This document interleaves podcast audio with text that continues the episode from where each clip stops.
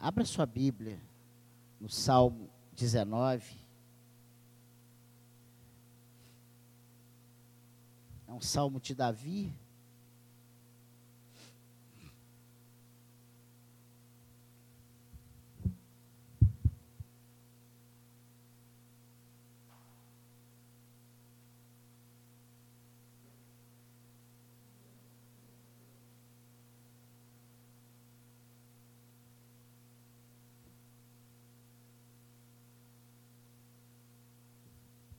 Vamos ficar de pé para a leitura da palavra? Salmo 19, verso 7.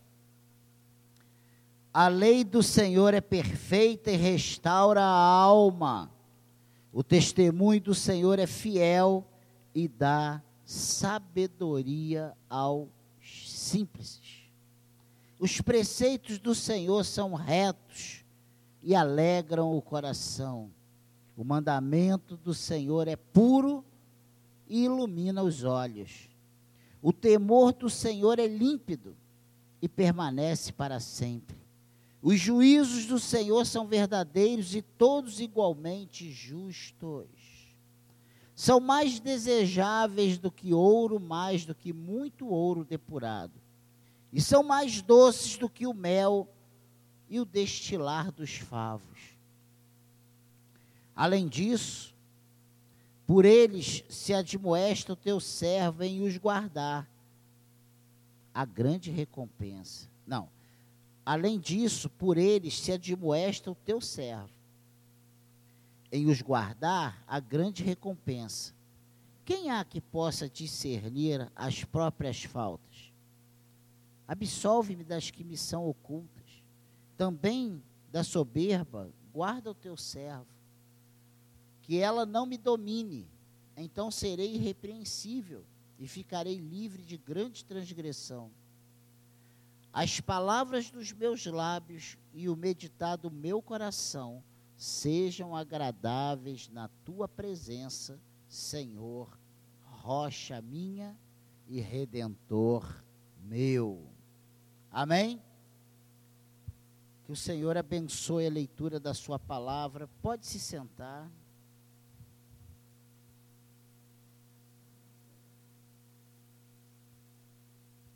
Esse salmo é lindo, né? E o subtítulo dado por João Ferreira de Almeida é a excelência da criação e da palavra de Deus.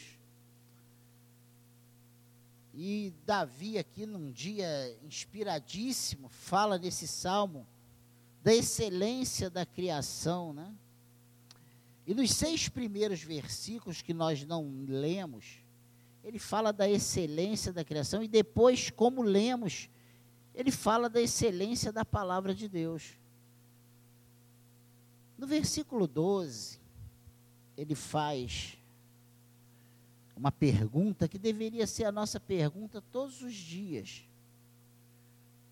Pergunta de nós para nós mesmos. Quem há que possa discernir as próprias faltas?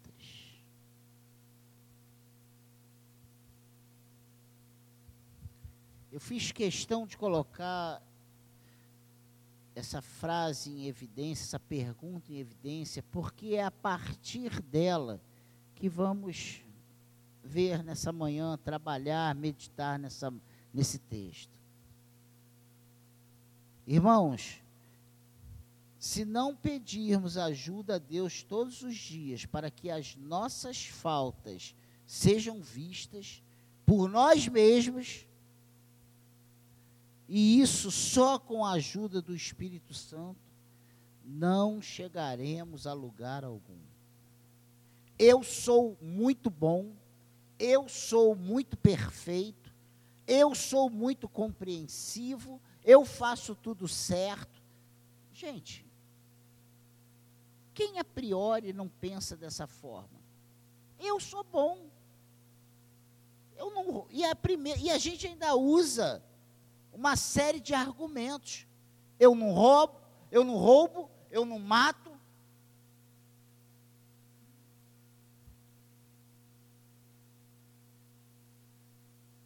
Eu não adultero.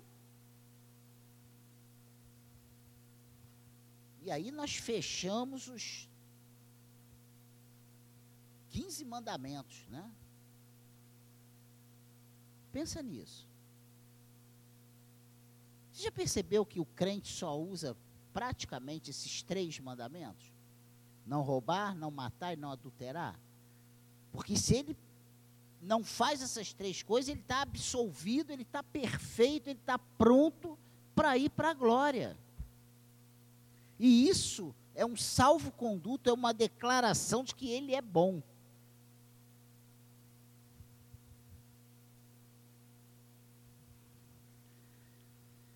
E aqui o salmista, ele faz essa pergunta: quem há que possa discernir as próprias faltas?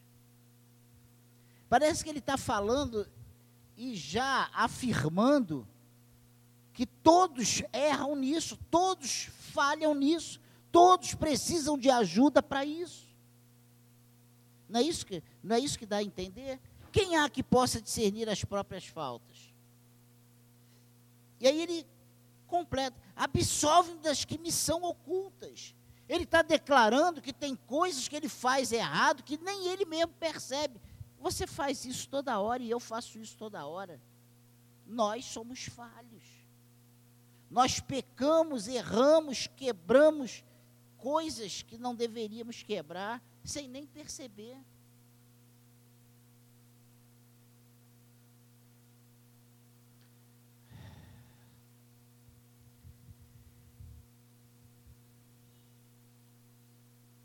Só o Senhor para, para nos absorver, absolver delas. Pois muitos dos nossos erros nos são ocultos, não conseguimos enxergá-los. E o mais triste é que muitas vezes não queremos vê-los. Ninguém gosta de, de, de ver erro. Das, a gente gosta muito de ver o erro do outro. Mas o nosso próprio erro ou ser apontado para nós o nosso erro. Ninguém gosta disso. Outro grande problema é a tendência do homem em se tornar soberbo. Ela é muito grande e não precisamos ter muita coisa para que isso aconteça.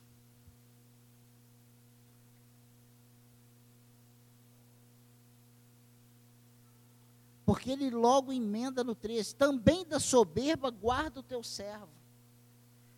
Porque se nós não conseguimos ver os erros, nós nos sentimos muito bom. E quando nos sentimos muito bom, nós achamos que estamos acima dos demais, que nós conseguimos ver o erro com muita facilidade. Porque se você olhar para o lado, você vai ver erro de todo mundo. Se tu olhar para frente, tu vai ver o meu erro tranquilo. Mas você tem visto os seus próprios erros? E essa palavra não é uma palavra, eu, não, eu, eu pedi tanto a Deus que não vim hoje para bater, eu vim hoje para te abraçar. Ah, pastor, e eu não deveria nem ter falado isso que eu acabei de falar, porque não sou eu que faço essas coisas. Mas eu pedi a Deus que hoje eu viesse para te abençoar. E não há bênção maior do que nós sairmos de um culto onde meditamos na palavra de Deus e somos conduzidos a nos corrigir diante do Senhor.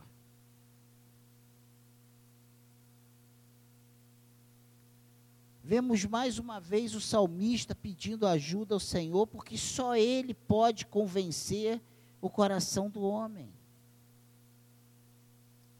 E ele, ele diz isso. Ele pede no 13: também da soberba guarda o teu servo, que ela não me domine. Então serei irrepreensível e ficarei livre de grande transgressão. Você tem pedido isso ao Senhor para a tua vida? Hein? Você tem pedido isso ao Senhor? Senhor, me livra da soberba. Senhor, me mostre os meus erros. Gente, não tem ninguém que fique soberbo quando o próprio Senhor abre os seus olhos para ele ver onde ele está falhando. Se eu vejo os meus erros, a tendência é eu me humilhar, eu me diminuir. Agora, quando eu me vejo perfeito, a tendência é eu crescer.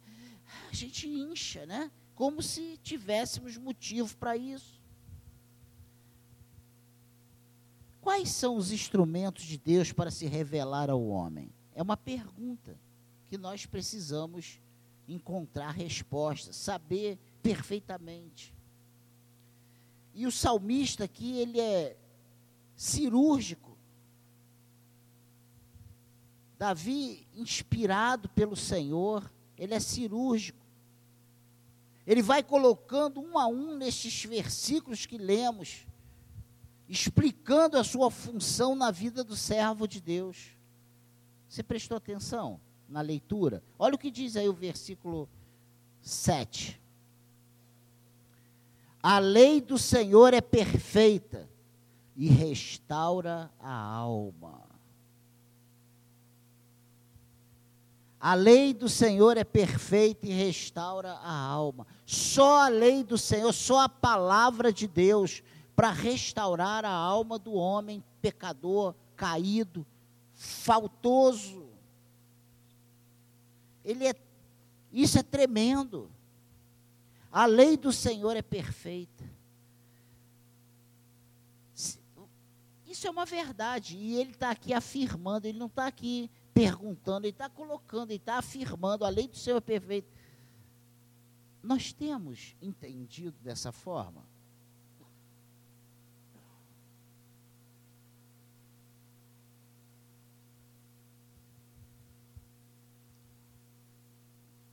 Nós temos entendido dessa forma, nós temos visto dessa maneira. Você sabe o que tem sido corrente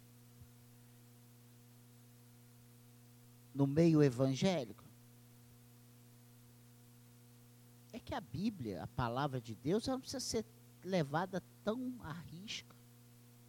Não precisa ser assim, tão severa. Os meus ouvidos têm ouvidos de diversas bocas a mesma coisa. E o salmista diz: a lei do Senhor é perfeita. Mas para muitos a lei do Senhor não é perfeita, porque tem, sabe, tocado na nossa carne.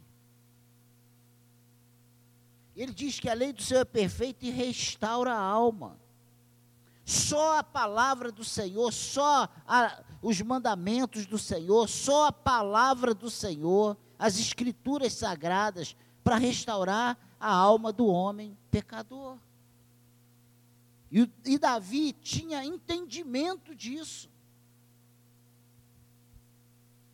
O fato de sabermos isso também, por outro lado, não nos impede, não, sabe, não, não nos exime de falhar. Nós podemos falhar porque nós somos falhos.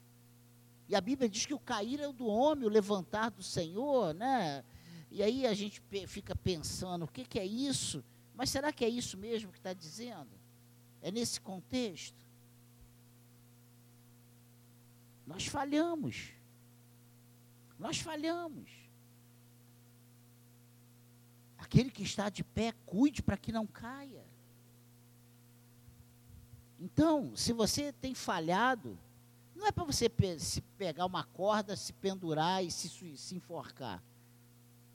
É para você se humilhar, pedir ajuda ao Senhor e Ele vai te restaurar. Ele vai te perdoar.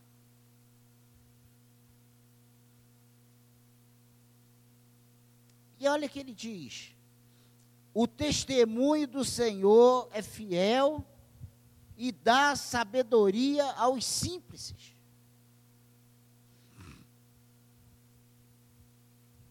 Então a lei é perfeita, restaura a alma, o testemunho do Senhor é fiel e dá sabedoria aos simples.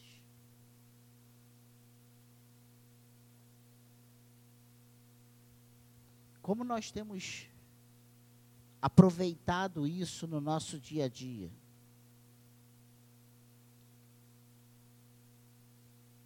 E ele continua: os preceitos do Senhor são retos. e alegram o coração.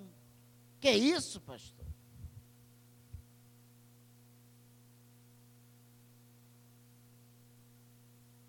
que são os preceitos? Que alegria é essa? Que nós não vemos no meio do povo de Deus. Se temos sido um povo triste, deprimido, vivendo à base de tranquilizante, de remédio para dormir. A realidade nua e crua. Igreja pós-moderna. E nós, secadianos, não fugimos dessa regra. Vê se não é isso. Eu não quero correr o microfone aqui e saber e perguntar quantas pessoas têm vivido à base de ansiolíticos, calmantes, tranquilizantes. Eu não quero percorrer o microfone aqui para que você diga quantos membros da igreja têm, têm se valido dos psicólogos e alguns até psiquiatras e alguns quase indo para o manicômio. Realidade secadiana. Que é isso, pastor? Não, é um exagero. O ir para o manicômio, mas psicólogos, ansiolíticos, calmantes, isso vira prática. Sabe por quê? Nós estamos vivendo um mundo doido, agitado. 200 mil preocupações. Bom, estamos sendo extremamente bombardeados.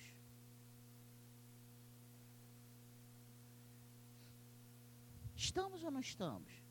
Mais notícias, problemas, dificuldades, ameaças é ameaça de vida, é ameaça de desemprego, é ameaça de todos os lados, de abandono da família, é ameaça de todos os lados. De enfermidades. Ele diz que os preceitos do Senhor são retos e alegram o coração. Gente, nós temos nos valido desses preceitos do Senhor para contrapor toda essa carga que o mundo tem tentado a todo momento se jogar contra nós?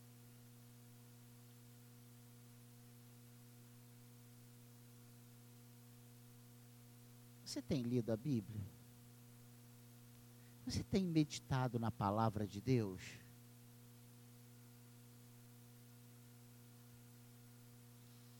A gente tem recorrido ao Senhor e buscado nele a alegria para a nossa vida, para o nosso coração.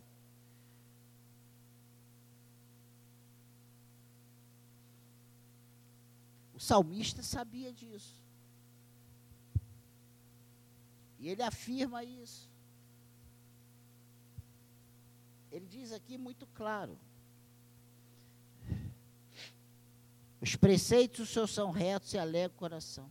O mandamento do Senhor é puro e ilumina os olhos, olhos abertos, olhos iluminados, facilitando a nossa visão, nos fazendo entender. Olha o que diz Jó 13. É Jó.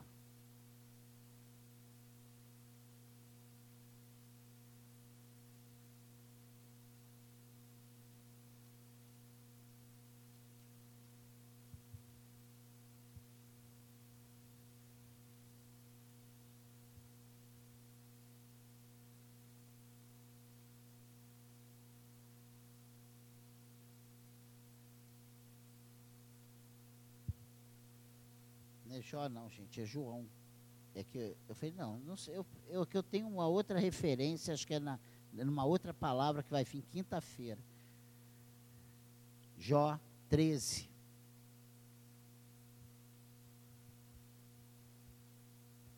João 13. João, gente, João, João 13. Estou mais enrolado do que.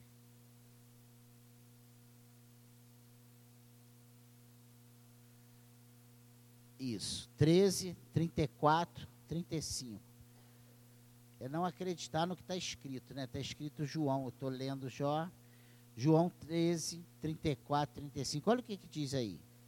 Novo, olha, o mandamento do Senhor é puro e ilumina os olhos. Novo mandamento vos dou, que vos ameis uns aos outros, assim como eu vos amei, que também vos ameis uns aos outros. Nisto conhecerão todos que sois o quê? Meus discípulos, se tiverdes amor uns aos outros. O mandamento do Senhor é puro e ilumina os olhos. Como?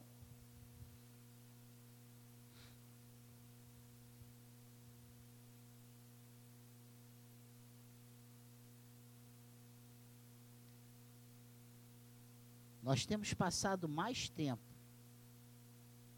maquinando mal, com sentimento ruim, tirando pre, é, conclusões precipitadas. E o nosso coração fica terrivelmente mal, amargurado, do que se amando, amando uns aos outros. Novo mandamento vos dou, que vos ameis uns aos outros, assim como eu vos amei, que também vos ameis uns aos outros. E Ele está mandando amar como Ele nos amou. Um amor sem esperar nada em troca. Hoje, quando nós amamos, nós amamos aquele que nos ama. Nós amamos aquele que nos dá. Se não der, não serve. É verdade ou não é? E Jesus está falando aqui, ó, que vos ameis, um novo mandamento vos dou, que vos ameis uns aos outros, assim como eu vos amei, como ele nos amou, de forma intensa, sem esperar nada em troca, sacrificial.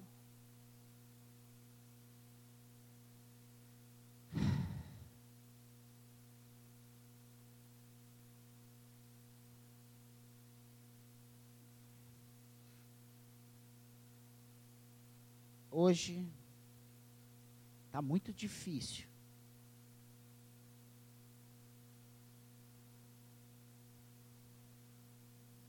Entender isso. Quando nós amamos, os nossos olhos brilham, os nossos olhos são abertos. Nós só conseguimos pensar coisas boas. Ninguém que ama de verdade está, ah, ele está me traindo, ah, ele está fazendo mal, o que, que ele está fazendo agora? Quando você ama de verdade, você só pensa coisa boa, você está preparado sempre para fazer coisas boas, dar coisas boas. Hoje eu vou fazer isso, hoje eu vou fazer aquilo, porque a gente ama. E a gente hoje não tem vivido isso.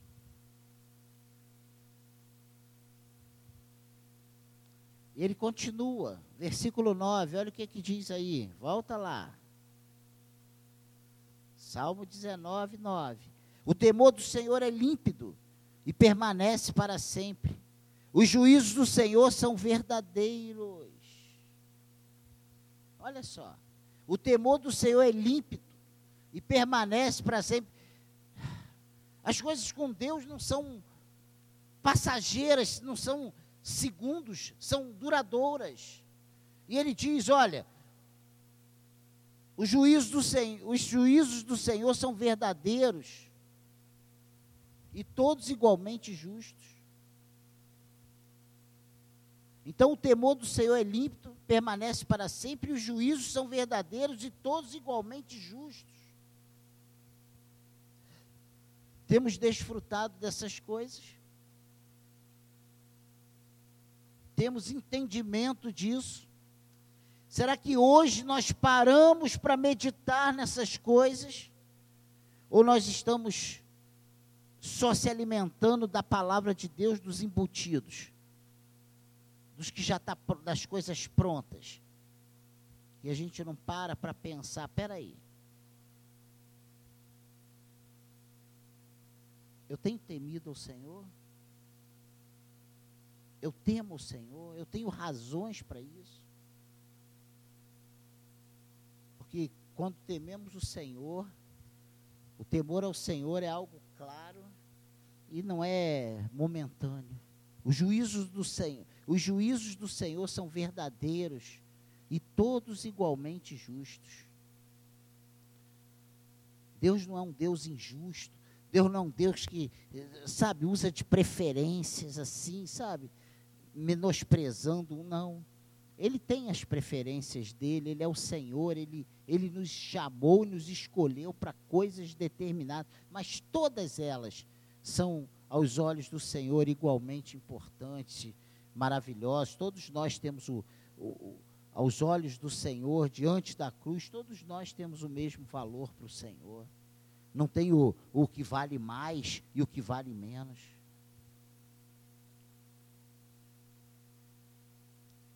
Ele diz aqui, ó, são mais desejáveis do que ouro, mais do que muito ouro depurado. E são mais doces do que o mel e o destilar dos favos.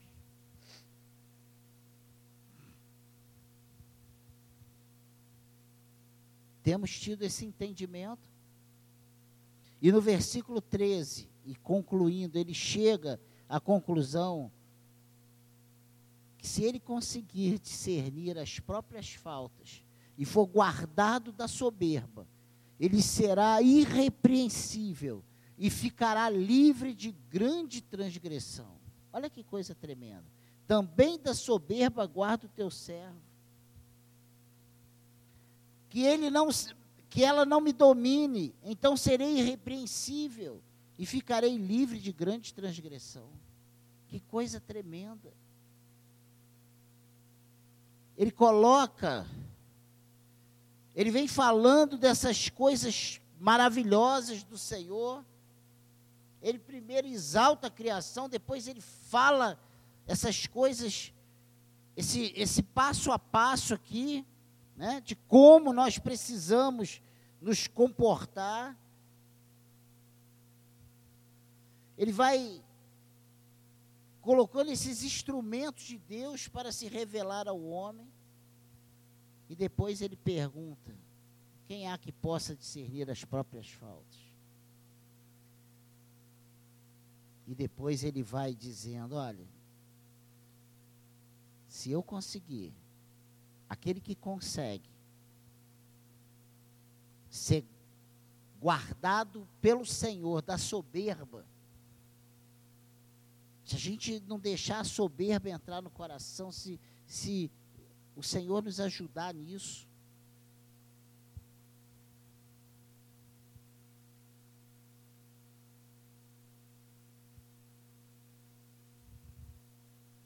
seremos irrepreensíveis.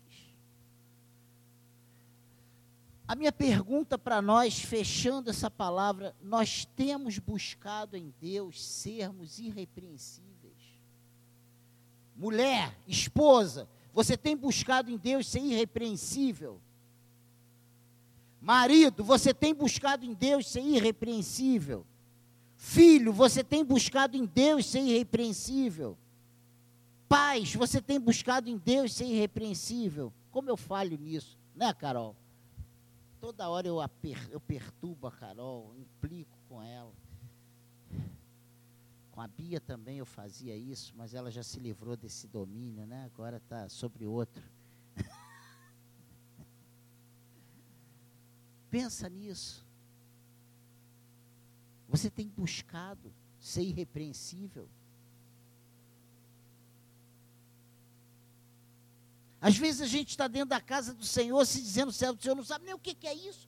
Às vezes a gente está aqui servindo a Deus e mal pisa ali fora o primeiro problema. A gente esquece que somos servos de Deus e abrimos o nosso leque, sabe? A nossa capa de maldade.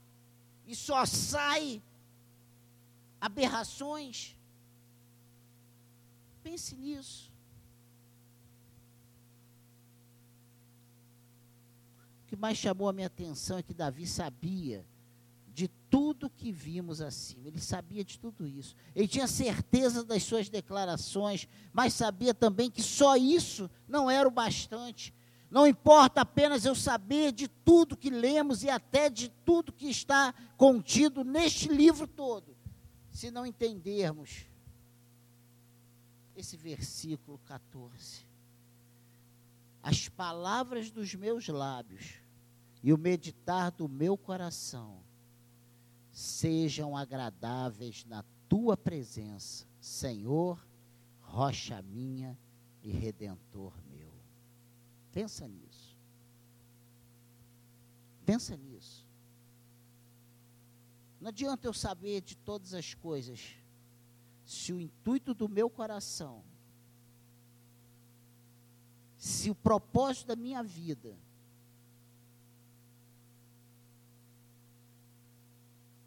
não for agradável, não ser, não for agradar ao Senhor, alegrar o coração de Deus. E ele diz que as palavras dos meus lábios e o meditar do meu coração sejam agradáveis na tua presença. E ele joga tudo fora e diz: Senhor, rocha minha e redentor meu. Que coisa tremenda. Aqui está a chave.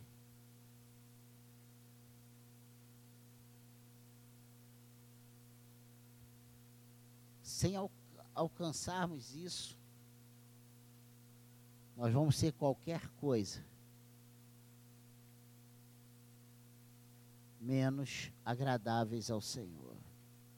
Mateus 7, para fechar, 22, ele diz o seguinte: ouça. Muitos naquele dia hão dizer-me: Senhor, Senhor, porventura não temos nós profetizado em teu nome? E em teu nome não expelimos demônios, e em teu nome não fizemos muitos milagres. Então lhes direi explicitamente: Nunca vos conheci. Apartai-vos de mim, os que praticais a iniquidade.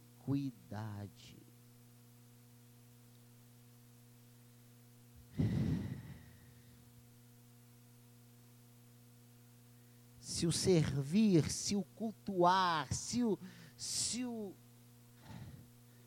estar membro de uma igreja, se o se colocar como servo do Senhor, meu Deus, não for agradar a Deus, não for entender que Ele é o Senhor, a rocha e o redentor nosso, nós vamos chegar naquele dia com um leque de coisas profetizei, entreguei envelope, toquei, cantei, dei aula, fui a todos os cultos, dei dízimo.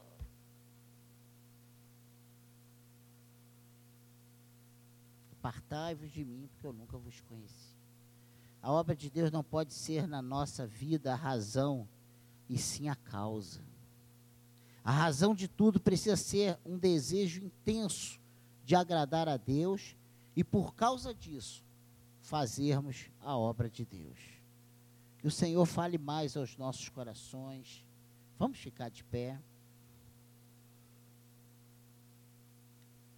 Pai querido,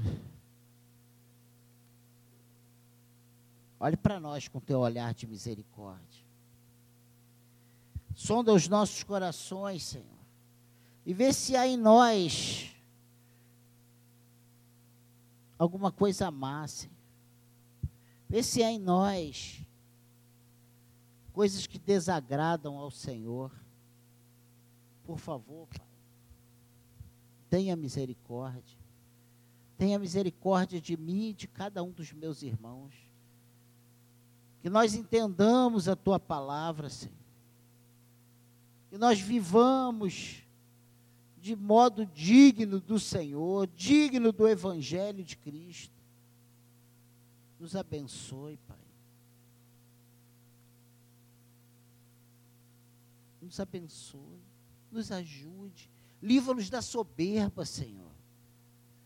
Mostre, Senhor, os nossos erros. Nós tem pessoas que estão insatisfeitas porque nós só pregamos erros. Senhor, mas não é isso. É porque nós continuamos na prática dos erros. Não adianta só saber, Senhor. Precisamos parar de fazer o errado. Eu peço a tua ajuda para secar, para nós que estamos aqui, que nós paremos de praticar os erros, a esses erros que já, já nos são conscientes, Pai. Nos ajude nisso. Mostre para nós onde estamos falhando, Senhor. Que sejamos irrepreensíveis aos teus olhos, Pai. Nos abençoe, Senhor. Nos abençoe. Cumpra em nós todo o teu querer. Usa-nos, Senhor. Eu sei que o Senhor nos ama e nos ama grandemente. Razão pela qual estamos aqui nessa manhã ouvindo isso, Senhor. Isso é prova de que o Senhor nos ama sobremaneira. O teu propósito não é nos ver perdidos, largados, abandonados. Usa-nos, Senhor, nos abençoe, abra os nossos olhos, que haja conversão, transformação, que haja perdão em nós, Senhor. Que haja um coração puro, um propósito de não errarmos, Senhor. Um propósito de fazermos a coisa certa, que haja em nós sempre o intuito de te agradar, Senhor. Porque tu és o Senhor nosso, tu és a rocha nossa, tu és a nossa rocha, Senhor. Tu és a nossa esperança, não há outro além de ti. Tu és o Senhor das nossas vidas. Nos abençoe e seremos abençoados. Ajuda-nos a entender essa palavra, Pai. Nos ajuda-nos, ó Deus, a lermos a tua palavra, a meditarmos na tua palavra, a vivermos a tua palavra. Senhor, ajuda-nos a querermos obedecer a tua palavra, Senhor. Nos ajude, Pai. Nos ajude. Nos abençoe e seremos abençoados. Leva-nos em paz para os nossos lares. Nos dê um almoço abençoado, uma tarde de descanso. E às 19 horas estejamos aqui alegres. Pai querido, porque vai ser um, um domingo de grande festa, um culto tremendo, Senhor. Nos ajude.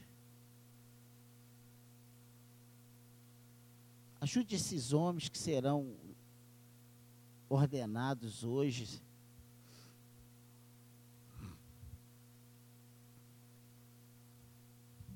São imperfeitos, como eu já falei aqui, mas são teus servos. E contam com a tua ajuda, Senhor. Abençoe, abençoe, Senhor. Abençoe, Senhor. Por favor, abençoe esses homens.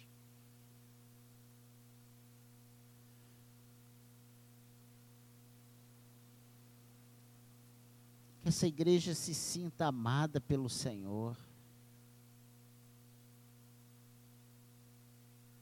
Nos abençoe, seremos abençoados.